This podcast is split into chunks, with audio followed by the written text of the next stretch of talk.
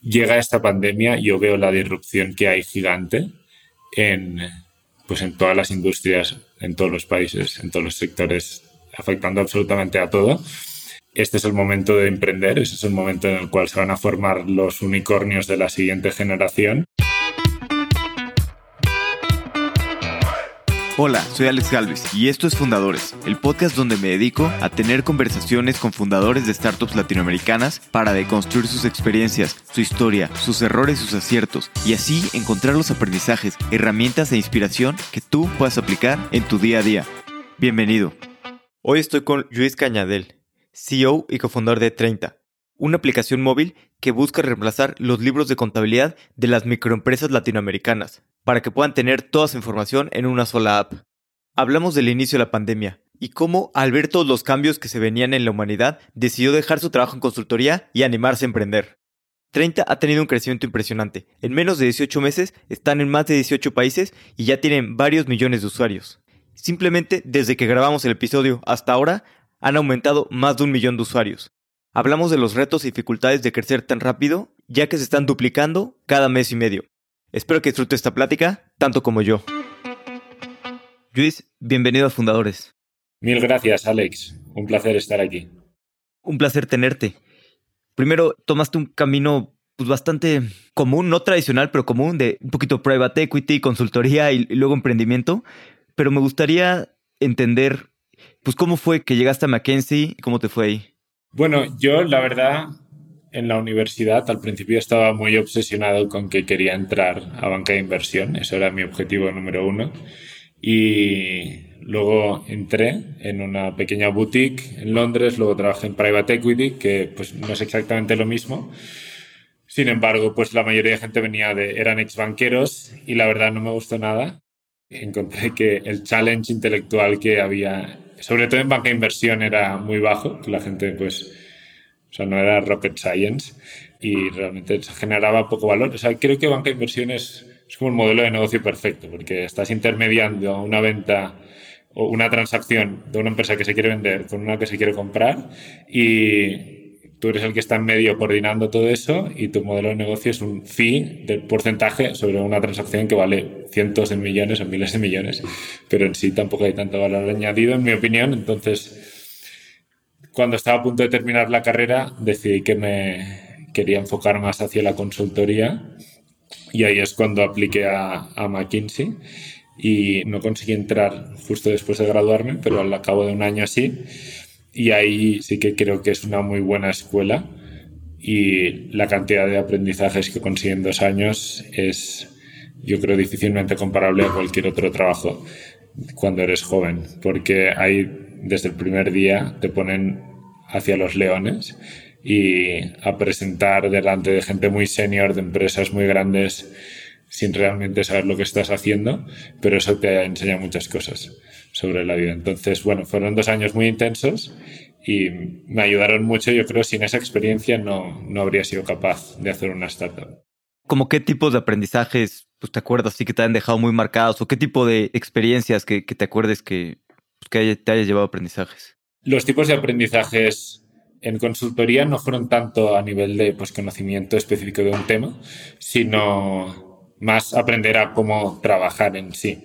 Me enseñó mucho a cómo pensar de manera estructurada, cómo ser capaz de trabajar de manera muy intensa, cómo influenciar diferentes actores para generar cambio dentro de las organizaciones o sea, una, base, una serie de conceptos que pues, luego son muy útiles para hacer una startup. Y también fue o sea, muy intenso. Yo me acuerdo, dentro de mis dos años, estuve seis meses que casi, o sea, trabajaba todo el tiempo, casi no dormía. Y la verdad es que, que también eso es útil porque luego pones todo en perspectiva y cualquier intensidad de trabajo te parece poca.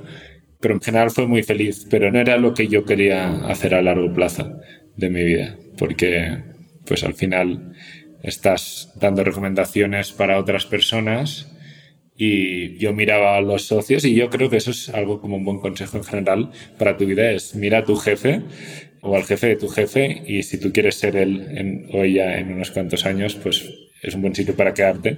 Si no, pues es seguramente tu etapa ahí eh, tiene ficha final.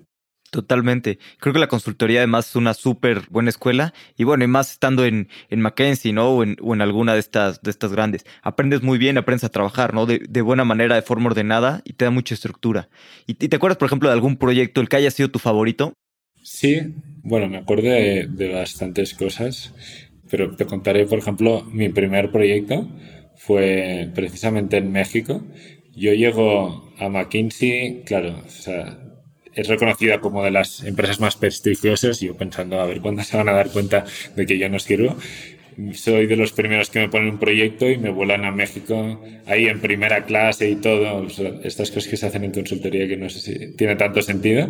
Me ponen al mejor hotel de México en Polanco, voy a las oficinas que están ahí en la, bueno, una torre que está inclinada y, nada, a la segunda semana. Era un proyecto del sector retail, de una empresa extranjera que llegaba a México a hacer mucha, mucha adquisición de pequeños negocios. Ahí, de hecho, viene en parte por el cual pues luego acabé haciendo 30. En ese momento me familiaricé con las pequeñas abarrotes las pequeñas tiendas, lo mal gestionadas o lo poco digitales que eran. Y ahí fue muy divertido, porque fue literal segunda o tercera semana a la persona que dirigía esa empresa en México, que dirigía miles de personas, yo presentándole el plan y todo lo que tenía que hacer con su empresa en los siguientes cinco años. Entonces, es un poco una muestra de empresas de estrategia tan altas como McKinsey, pues gente salida de la universidad ya la ponen a hacer cosas que seguramente no harían en muchísimos años en otros sitios. Sí, totalmente. Y en un lugar mencionas que también siempre habías querido ser emprendedor y fundar una startup. Un poquito, ¿tenías idea de hacer algo más bien en España o como en Latinoamérica? ¿O estos proyectos de Latinoamérica fue lo que te llevaron a, ver la oportunidad que existe acá?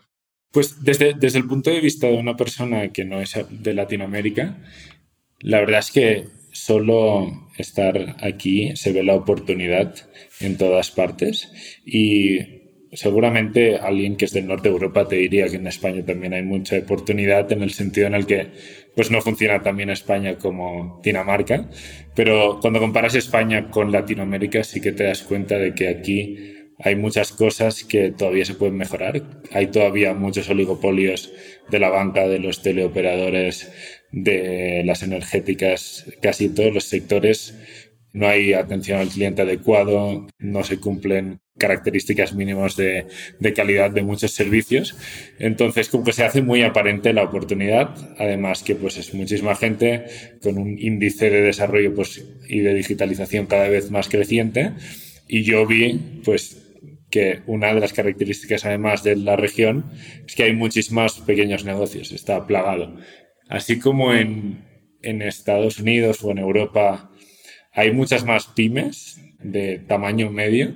No hay tantas tiendas en sí unipersonales en comparación aquí, que hay 50 millones, es un tercio de, del PIB y aún así pues el nivel de abandono por parte de todas las grandes empresas y de la economía es enorme, cero digitalización, entonces yo ahí vi una oportunidad gigante para, para hacer lo que luego sería 30. Sin embargo, en ese momento yo hasta poco antes de, de decidir hacerlo no, no es algo que ya tenía el plan muy definido en mi cabeza. De hecho, yo iba a hacer un MBA el año que empecé 30, pero pues un poco a causa de la pandemia se precipitó las cosas hacia otro lado. ¿Y cómo fue esta parte? O sea, iba a hacer el MBA después pasó la pandemia y dijiste, mejor voy a emprender y buscaste como ideas, o más bien viste varias opciones de diferentes ideas, o cómo nació un poquito. O sea, yo sé que este modelo, por ejemplo, estaba como bucucas, ¿no? En la India y, en Indonesia. Y yo cuando empecé a ver este modelo en, en Asia, la verdad es que, que, me encantó. ¿Viste primero las, las empresas de allá o pensaste varias opciones? ¿Cómo nació?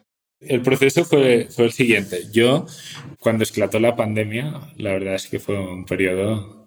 Si miramos atrás, pues ya llevamos un año y medio de pandemia, ya pues lo hemos normalizado, pero en marzo, abril del de 2020 pues parecía que el mundo se iba a terminar por completo.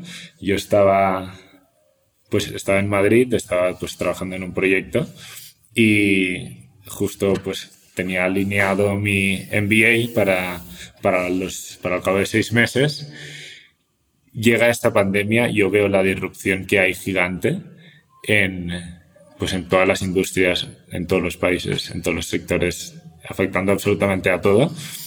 Y veía a mis compañeros de McKinsey y en general, pues mis jefes también, como que la gente estaba preocupada por su trabajo, pues digamos que es una reacción normal, pero trabajando en uno de los sitios más prestigiosos definitivamente de, España y del mundo, pues yo pensaba, ¿por qué mis compañeros están tan preocupados? O sea, si alguien va a estar bien, vamos a ser nosotros.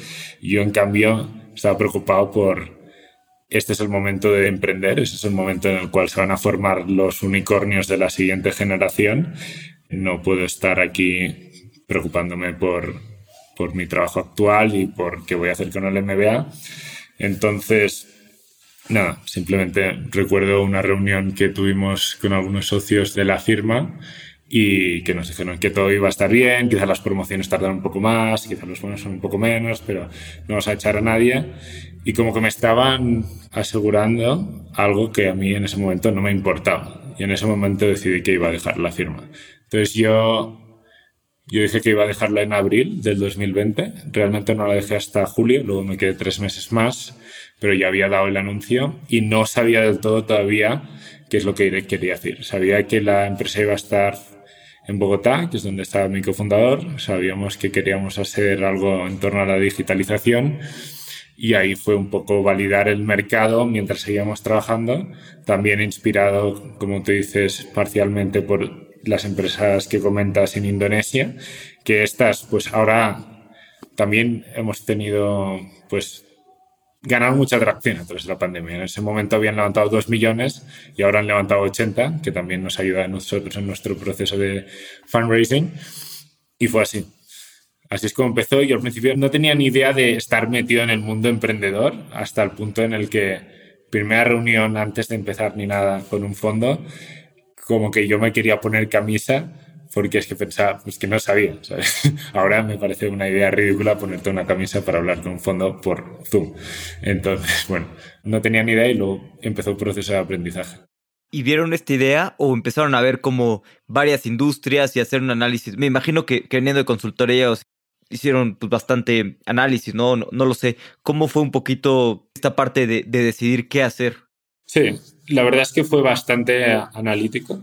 Yo lo que me puse a hacer, así y como handbook para cualquiera que esté buscando ideas, quizás una buena guía, es me fijé sobre todo en el sudeste asiático, porque en muchas vías de desarrollo se puede comparar a Latinoamérica, y miré todas las empresas en Crunchbase que se habían fondeado en los últimos dos años.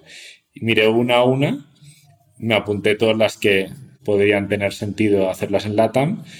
Luego, pues de la lista más corta que tenía, miré a ver realmente pues, si ya existían aquí o pensé más a nivel detallado por qué podría o no podría tener sentido.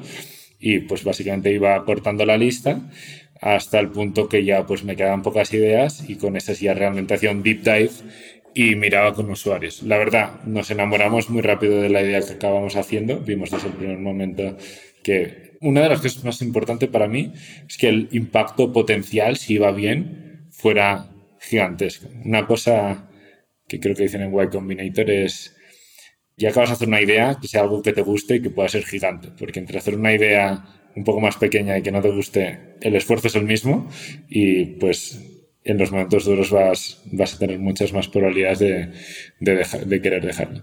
Y bueno, esta idea básicamente daba con todos los tics de lo que estábamos buscando. ¿Y cómo fue el primer MVP? ¿Cómo validaron eh, esta idea? Bueno, en ese momento, yo te digo, volviendo al año pasado, plena pandemia, aparte Colombia fue bastante salvaje. Fue seis meses seguidos sin la gente poder salir de casa, excepto para comprar comida en el supermercado. Y pues los negocios estaban cerrados. Sin embargo, pues básicamente hicimos una encuesta, distribuimos entre amigos que vivían en Latinoamérica, que los pasaban a personas que conocían con negocios, conseguimos 150 respuestas, luego estuvimos llamando a algunos de manera muy remoto todo y sacamos una primera versión súper sencilla. En menos de cuatro semanas ya teníamos una primera versión. Queríamos iterar muy rápido. Yo en ese momento estaba en España todavía mi cofundador todavía estaba encerrado en Colombia en agosto del 2020, que fue cuando empezamos, y yo estaba, supuestamente tenía que venir a Colombia 1 de septiembre, que era el día de la gran reapertura, y resulta que 1 de septiembre, dos días antes, dicen, bueno, vamos a retrasar la gran apertura, y yo ya no podía más de estar en el otro lado del Atlántico, y pues decidí irme a México. Entonces, gran parte de la validación inicial fue en México, y yo estuve ahí seis semanas todos los días en la calle hablando con gente, enseñándoles el producto y pues entendiendo sus necesidades para priorizar la, segunda y tercera versión. Y los primeros meses fue muy iterativo, fue una versión nueva cada semana, iterar muy rápido, pues no estábamos tan metidos dentro del mundo de emprendimiento antes, bueno, sobre todo yo, mi cofundador un poco más, pero sí que en poco tiempo nos quedamos up to speed muy, muy rápido. Yo me leí como 50 libros en tres meses, algo así, una locura. Utilicé como Y Combinator de las Source of Truth más grande y ya. Entonces con conceptos básicos. Lanzar rápido, pase lo que pase, ves eh, muy rápido en todo lo que hagas, itera mucho con los usuarios, no vayas con tu opinión por delante de los datos. Y conceptos así básicos que al final es lo más importante. Claro, entonces abrieron muy rápido Colombia y luego México, más por necesidad que por intentarse expandir muy rápido. Sí, sí. nosotros lanzamos primer día Colombia y México el 31 eh, de agosto del 2020 y México fue una decisión tres días antes. En plan, hacemos un login rápido México, cambiamos el símbolo de la moneda y ya. Y nada. De luego, primera semana no ha funcionado el login en México porque había un error. Entonces tampoco sirvió mucho.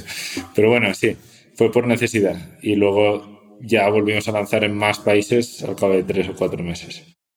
¿Y cómo ha sido esta parte? Digo, yo creo que tienen un product market fit bastante claro porque han tenido un súper crecimiento, ¿no? ¿Cómo ha sido esta parte de crecer tan rápido y tener tantos usuarios? No sé cuántos usuarios tengan ahorita, creo que como 800 mil, ¿no? Pero pues, ¿cómo, fue el primer mes que llegaran, no sé, miles de usuarios, me imagino? Sí, ahora en el mes de octubre tendremos 1.7 millones de usuarios activos vamos creciendo de manera muy rápida, la verdad. Casi estamos duplicando cada mes y medio, más o menos. Y al principio no hicimos marketing los primeros meses, hasta que realmente tuvimos una versión un poco más sólida. Luego empezamos a hacer marketing digital. Al principio, la verdad, no, lo hacía yo, no tenía ni idea. Estaba yo ahí con campaign manager de Facebook Ads intentando identificar qué, qué significaba cada cosa. Entonces, pues estaba ahí haciendo pruebas y, no tenía ni idea. Entonces al final empezamos invirtiendo 20 dólares a la semana y luego pues eso se ha subido hasta muchísimo dinero y aprendiendo mucho por el camino. Pero marketing digital es, es la manera en que adquirimos clientes. La verdad es que mucha gente se piensa, estas tiendas pequeñas, estos abarrotes, no, ¿cómo llegas a ellos si, si no están en las redes? Pero la realidad es que sí que están. Si ahora uno piensa en sus padres, más, en Latinoamérica usan más Facebook que los hijos, casi. Horas vistas de YouTube en Latam es el sitio del mundo donde más se ve. TikTok quizá y Instagram quizá es gente un poco más joven, pero también gran parte de nuestra base de usuarios es gente que tiene pequeños negocios, hobbies, gente que vende bolsos a través de Instagram, cosas así. Y, y luego tenemos una tasa de recomendación orgánica que es espectacular. Nosotros, un usuario nuestro, cuando lleva 30 días, el 80% de ellos han recomendado la aplicación y de media tres personas. Entonces, la viralidad es, es espectacular. Y lo que llevamos de año, 10 meses de año, hemos crecido 100x en base de usuarios activos. Qué locura, qué locura esta recomendación viralidad y qué locura que estén duplicando cada, cada mes y medio. Me imagino que pues, todo esto trae muchísimas dificultades, ¿no? Crecer tan rápido y sobre todo, digo, obviamente el producto, pero creo que también es muy importante la organización, ¿no? ¿Cómo crece la empresa tan rápido y cómo haces la estructura indicada para poder crecer? En esta etapa de, hipercrecimiento, ¿qué ha sido lo más complicado de estarse duplicando cada mes y medio? Sin duda, para nosotros, pues no es tanto pues duplicar que haya pues el doble de filas en la base de datos, sino Obviamente la organización que tiene que acompañar todo eso se queda muy complejo. Nosotros hemos pasado de ser 15 personas en el equipo a ser más de 100 en 5 meses. Entonces, eso lleva muchos problemas a nivel de, o muchos retos, más bien dicho, a nivel de, de todo, ¿no? O sea, llega un punto donde pues la gente no se conoce, la comunicación empieza, tienes que empezar a poner procesos, porque antes pues le pedías algo al DBI, que lo tienes al lado y se lo preguntas. Ahora hay que montar pues una estructura Notion para que le hagan una solicitud, porque es que es inviable de otra manera. Entonces, pues nos hemos tenido que adaptar muy bien a eso. Yo creo que lo hemos hecho bastante bien. Trajimos un par de personas que están muy orientadas al proceso al principio a nivel de soporte, usuarios, etcétera, pues también nos hemos dado cuenta. Ahora hay un pequeño error en la aplicación, en una versión, un pequeño bug nos satura absolutamente a todos y tenemos una cultura que es muy orientada a los clientes. Entonces, tenemos que contestarles. Nosotros no puede pasar que nos escriban por WhatsApp y nadie los conteste en ocho horas. Entonces, ha habido días que hemos estado todas las personas de la empresa prácticamente contestando mensajes porque a pesar de que eso puede retrasar pues otras cosas, es muy importante para nosotros transmitir esa, esa alineación contra lo que los usuarios quieran y darles el mejor, la mejor respuesta. Y ahorita que están contratando tan rápido, ¿cómo hacen toda esta parte de la cultura para que la gente esté alineada y estén construyendo la cultura que, pues, que se planearon en un principio. Me hablas, por ejemplo, de este valor, ¿no? De customer centric, o no sé cómo lo digan. Pero ¿cómo han hecho esta parte para poder crecer rápidamente y mantener una buena cultura? Yo ahí tengo una opinión que no sé si es que no sé si es mainstream o no. Ah, pues mejor si no lo es. Yo creo que gran parte de la cultura es que no se convierta en una persona, sino que se contrata a una persona con ya la cultura que quieras. O sea, nosotros en el proceso de reclutamiento, quizás como parte del aprendizaje de ser un emprendedor, y pues yo creo de los más importantes, porque es lo más antinatural contratar a gente, ahora hemos llegado al punto donde la parte fit es de lo más importante. Porque como founder no hay nada peor que tener que tener que despedir a personas. Entonces, cuando ya has pasado por ese mal triángulo varias veces, te aseguro que empieces a ponerle mucha más atención a ciertos aspectos de, del proceso de reclutamiento. Entonces, a nivel de cultura, para nosotros es muy importante las personas que estén dispuestas a darlo todo por la empresa. Nosotros estamos intentando cambiar un tercio de la economía de Latinoamérica. Queremos gente que si hay un error a las 11 de la noche de un jueves esté dispuesto a quedarse toda la noche y eso pues se puede preguntar dentro del, del proceso de selección y luego a través de preguntarle qué es lo que ellos están buscando en, en, la siguiente experiencia o qué es lo que les gustaría, cuál sería el entorno laboral en el cual se sentirían más cómodos, ahí pues un poco entiendes cuál es el fit de esa persona. Y eso es una. Otro es, yo creo, también un poco más darwiniano, pero yo creo que los incentivos son muy importantes.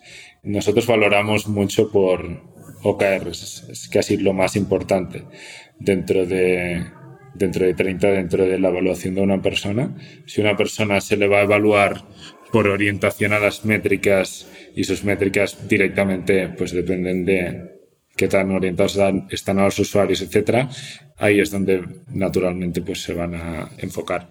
Es bastante así. Luego también pues tenemos iniciativas específicas. Nosotros hacemos reuniones con toda la empresa explicando pues cuáles son los valores, pero una vez ya tienes muchas personas, los el valores y la cultura de la empresa es lo que hace el que está a tu derecha y a tu izquierda cuando los jefes no están mirando. Eso es la cultura de la empresa. Totalmente. ¿Y por qué mencionas que es antinatural contratar gente? O sea, quizá para mí. Yo creo que todo lo que se refiere a no solo contratar, pero todo lo que se refiere a gestión de personas es como que la experiencia en la vida dista bastante de la experiencia en un entorno laboral. En un entorno laboral, o sea, ser jefe o de otra persona, si lo piensas, no es como algo natural que te enseña, pues, la vida en sociedad en general. Tú no, pues, das, coges una persona, le dices exactamente lo que tiene, bueno, exactamente no, le dices cuáles son tus objetivos, lo que tiene que hacer, le das una evaluación y si las cosas van muy bien, pues les puedes cambiar la vida hacia muy bien o le puedes decir que pues tiene que cambiar completamente su vida porque pues no puede continuar trabajando en tu empresa. Conversaciones sobre todo más duras son muy difíciles. Yo creo que depende mucho de la personalidad de la persona, pero definitivamente para mí no es algo que me venía de manera natural y quizás es porque en la etapa en la que estaba en mi carrera yo aún no era no era manager, no tenía mucha mucha experiencia pues liderando equipos a nivel de pues decidir quién promociona, quién no, quién se queda en la empresa y quién no.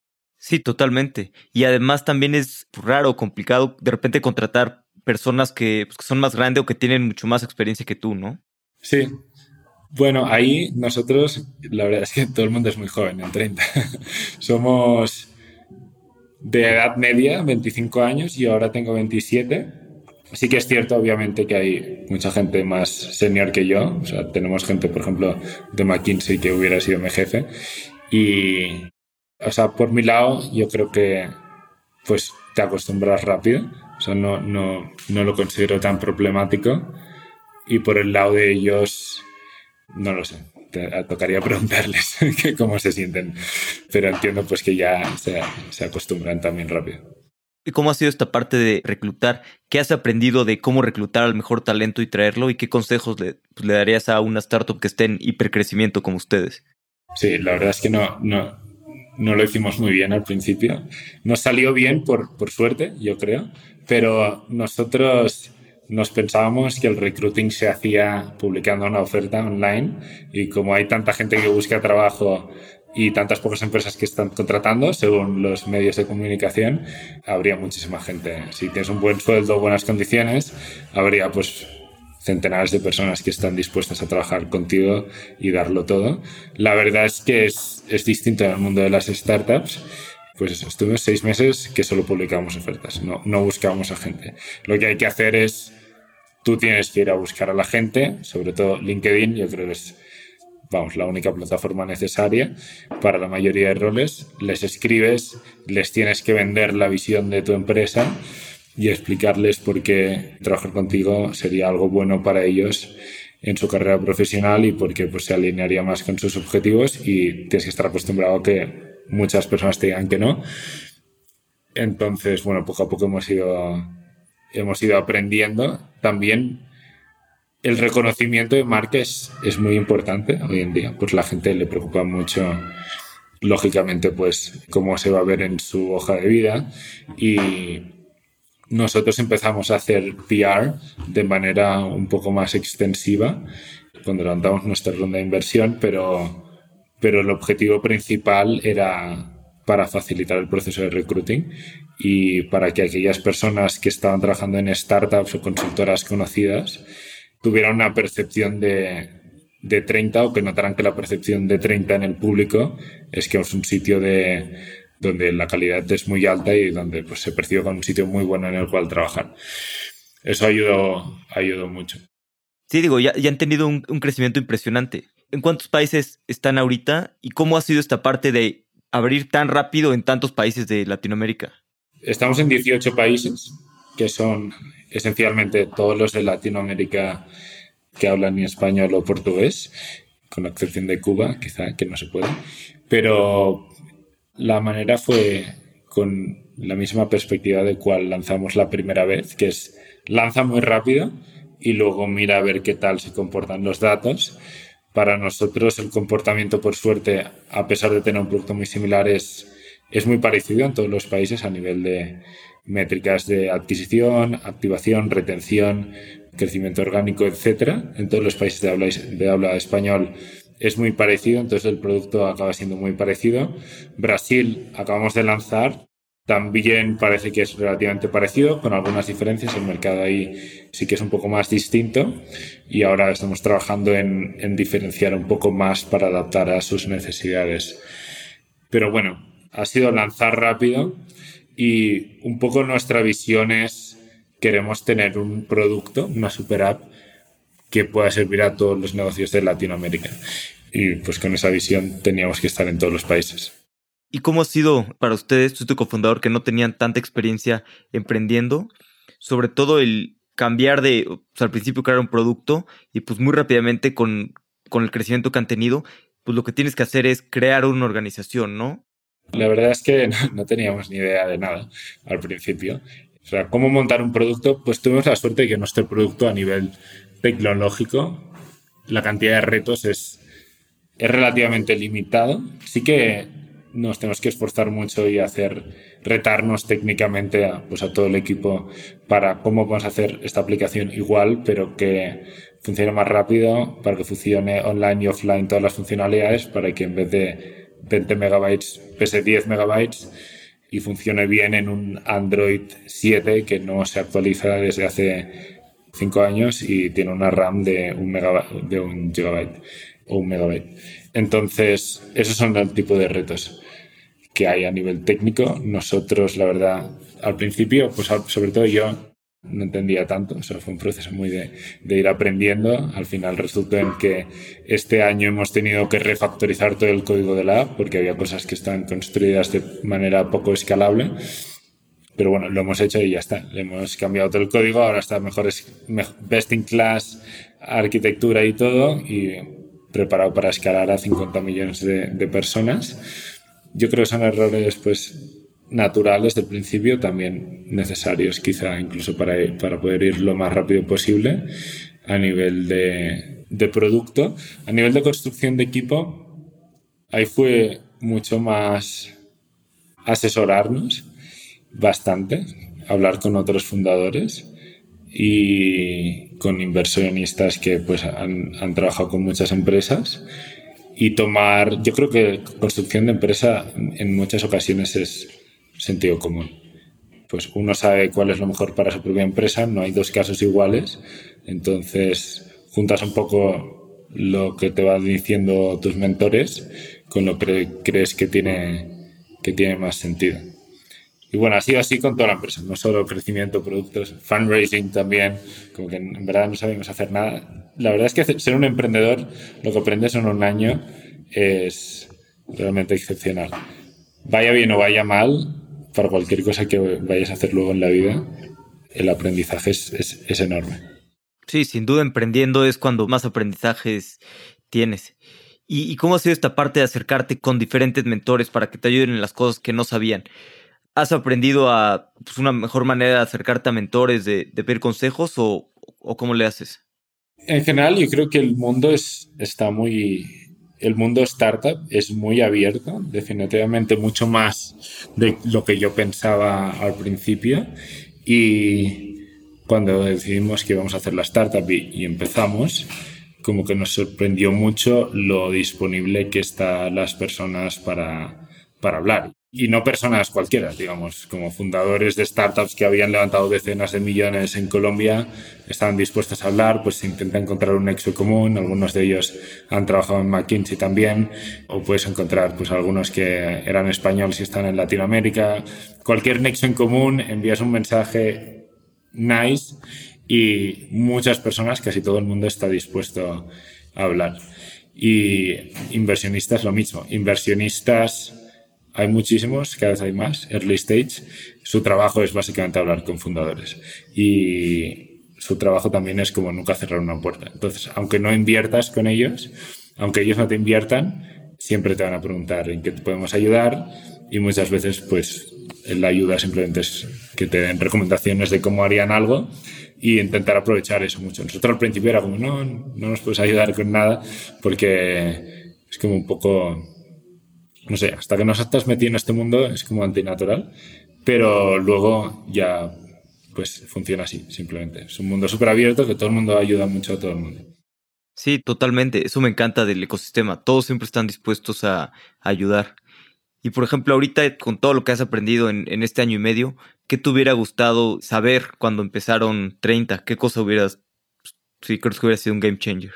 Es difícil de decir porque las cosas han resultado, yo creo que pues ha habido muchos factores, pero pues por lo que llevamos en un año, para nosotros realmente era muy difícil imaginar que estaríamos en, ese, en este momento. O sea, yo cuando empecé hubiera firmado, no sé, haber levantado dos millones de dólares al cabo de un año, pues ahora hemos levantado 15 y habría firmado pues que haya 20, 25 personas en el equipo y que tengamos 50.000 usuarios en vez de 1.7 millones. Entonces, al final yo creo que hicimos muchos errores, pero a nivel de, pues como la estrategia general o como los principios básicos que te comentaba antes de sacar algo rápido, iterar mucho, etcétera, eso sí lo hicimos bien. Si pudiera cambiar algo, yo creo que quizá no hubiera levantado capital tan pronto. Me hubiera esperado. Al principio, pues levantamos un poco de capital, luego pues entramos en Y Combinator. Realmente no gastamos casi nada hasta que levantamos de golpe más de 14 millones. Y pues hubo un poco de dilución. Quizá también, pues lo que te decía antes de, de hiring, hubiera pues lo hubiera hecho un poco mejor. Hubiera sido un poco más agresivo, quizá con el hiring. Entonces, bueno, quizás sí que hubiera, más que hubiera gastado algo más el capital que tenía, una vez ya lo tenía. Teníamos un ingeniero durante los primeros cuatro o cinco meses y luego fichamos un par más juniors.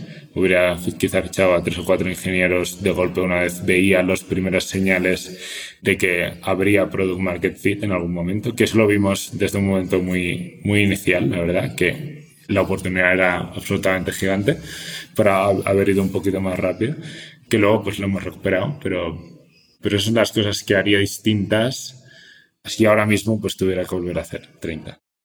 Totalmente. ¿Y cómo fue su paso por, por YC? ¿Cómo crees que ayudó a la empresa y con qué aprendizajes te quedas de, de YC?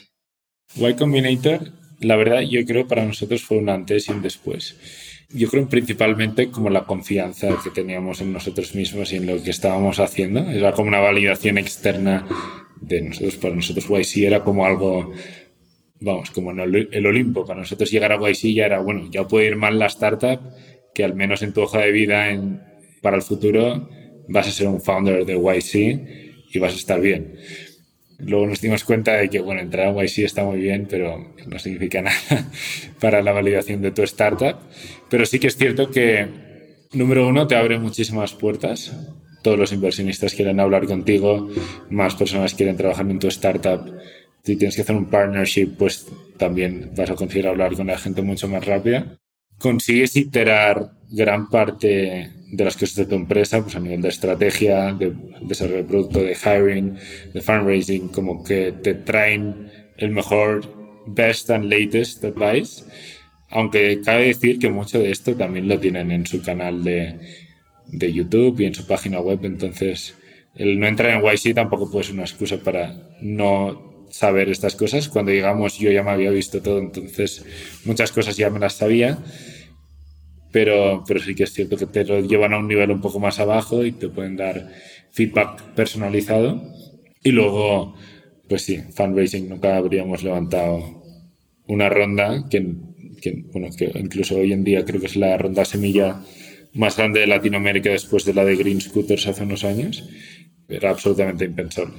Y eso es porque, tal y como está estructurado el programa, de que levantas hacia el final en Demo Day o alrededor de Demo Day crea mucho FOMO porque todos los fondos saben que vas a estar levantando en ese momento y pues se crean ahí unas dinámicas de oferta y demanda que favorecen mucho al emprendedor.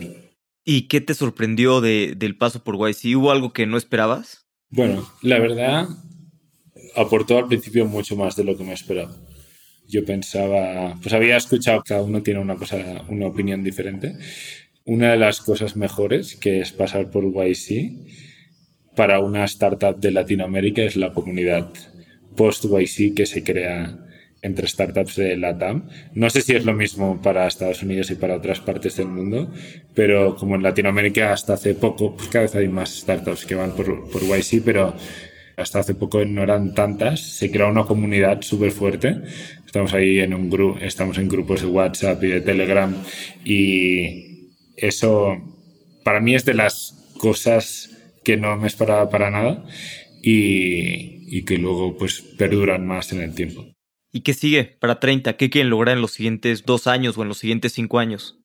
Bueno, nosotros vamos a seguir desarrollando productos para ayudar a los pequeños negocios. Nuestra estrategia y nuestra visión es ser una super app en el cual cualquier cosa que un micronegocio en Latinoamérica necesite va a encontrar una opción en 30 que va a estar bien de precio y va a tener muy buena calidad, ya sea cosas más tipo bookkeeping, que es lo que tenemos ahora, o cosas de back office, como cosas para hacerles crecer las ventas, como una tienda virtual que ya tenemos y seguiremos mejorando, como temas de inclusión financiera, que todavía no hemos lanzado a escala, pero es algo que será el foco sin duda a partir de ahora.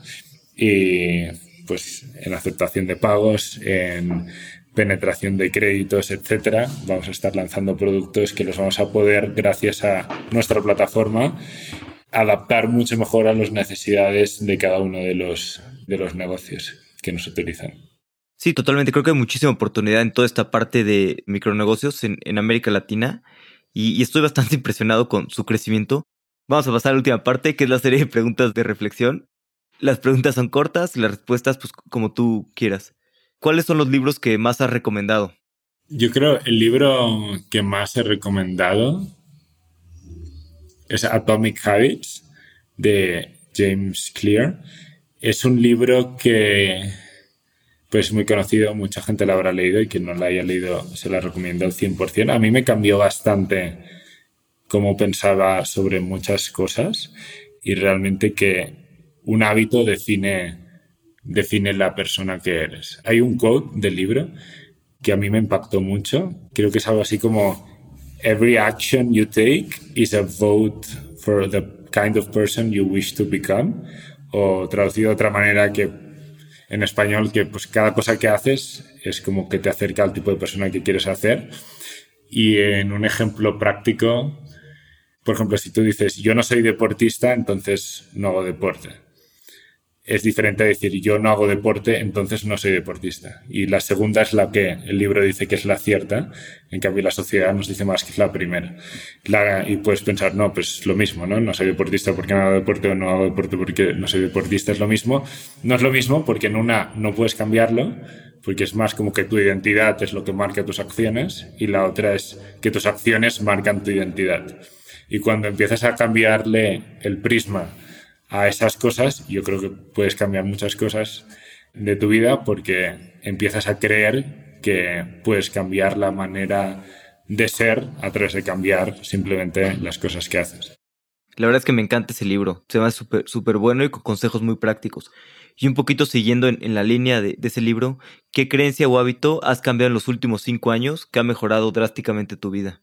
Yo diría una de las cosas que quizá antes no hacía, que han cambiado muchas cosas a nivel transversal, es hacerme preguntas a mí mismo. Hay también un libro, creo que se llama Awaken the Giant Within, que dice la calidad de tu vida depende de la calidad de las preguntas que te estás haciendo. Entonces, de manera proactiva, hacerme preguntas como, si tuviera que leer mi biografía dentro de muchos años, me gustaría cómo estoy actuando en el capítulo que estoy leyendo o que estoy viviendo ahora mismo, o preguntarse realmente lo que estoy haciendo ahora me hace verdaderamente feliz o me acerca hacia la misión que quiero yo obtener en la vida. Hacer estas preguntas puede ser que, pues si no estás acostumbrado, puede incluso resultarte ser incómoda si estás en una situación laboral incómoda, si estás quizá en una relación personal que estás negando la realidad de que sabes que no va a ningún lado. Y cuando te empiezas a hacer esas preguntas de manera muy seguida, de manera muy proactiva, es un hábito el hecho de hacer unas preguntas que se te va a perdurar y de manera natural el hecho de que te incomode la respuesta hará que pues ya intentes cambiar la respuesta, mejorando tu vida consecuentemente. Buenísimo. Sí, creo que siempre es importante eso, ¿no? Pararnos a reflexionar y ver si nos gusta hacia dónde estamos yendo o hay que hacer cambios en, en la vida. ¿Tienes una opinión que poca gente comparta o algo que pienses que es real que la mayoría de la gente piense distinto? Mm, a, mí, a mí hay una cosa que, que al menos, no sé si la mayoría de la gente lo piensa, pero definitivamente yo lo pensaba hace unos años, que es que en general uno crece pensando pues que las grandes empresas, que en general la sociedad está más o menos optimizado, que pues hay buena gestión en todas partes. Yo me acuerdo perfectamente de una charla que escuché de, de Carly Kang, que es un activist investor, una charla que, que dijo que básicamente decía que la gestión de todos los CEOs de las empresas que están en bolsa en Estados Unidos, 90% es una gestión nefasta. Y a mí me sorprendió mucho. Yo pues, tenía en mente, jolín, estos CEOs que, o sea, injusta o justamente ganan millones de dólares y pues han crecido una, la corporate ladder y al final es gente que pues tiene doctorados y, y tiene decenas, décadas de años de experiencia diga a esta persona que, según él piensa, pues, las empresas se gestionan mal, ni hablar, obviamente, del gobierno, de los gobiernos, etc. Y desde ese punto de vista me cambió, pues, y lo, lo he comprobado. Y pues cuando estaba en McKinsey trabajaba para empresas grandes también, y en general ahora siendo un emprendedor, hay tanta oportunidad porque las empresas que hoy en día son las más grandes del mundo, o sea, al nivel de gestión, nosotros pensamos, no, han lanzado este producto, hay un gran análisis por detrás, hay un nivel de gestión, de management, de gestión de recursos para lograr un objetivo que es best in class. La realidad es muy distinta. La realidad es que la grandísima mayoría de las empresas, la grandísima mayoría de las empresas que ganan muchísimo dinero y todos los gobiernos, incluso los gobiernos de los países más ricos, el nivel de gestión se puede mejorar muchísimas veces. Y no solo eso, sino, y eso pues beneficia también a, a que aparezcan startups, los incentivos están muy poco alineados con lo que va a hacer que esa empresa mantenga su posición a largo plazo. Todas las empresas que son públicas en bolsa la cosa número uno que lo preocupa al management es si voy a llegar al siguiente guidance de revenue y de profit. Punto. Porque eso es lo que se le va a valorar y si no lo consiguen dos meses seguidos, los van a echar.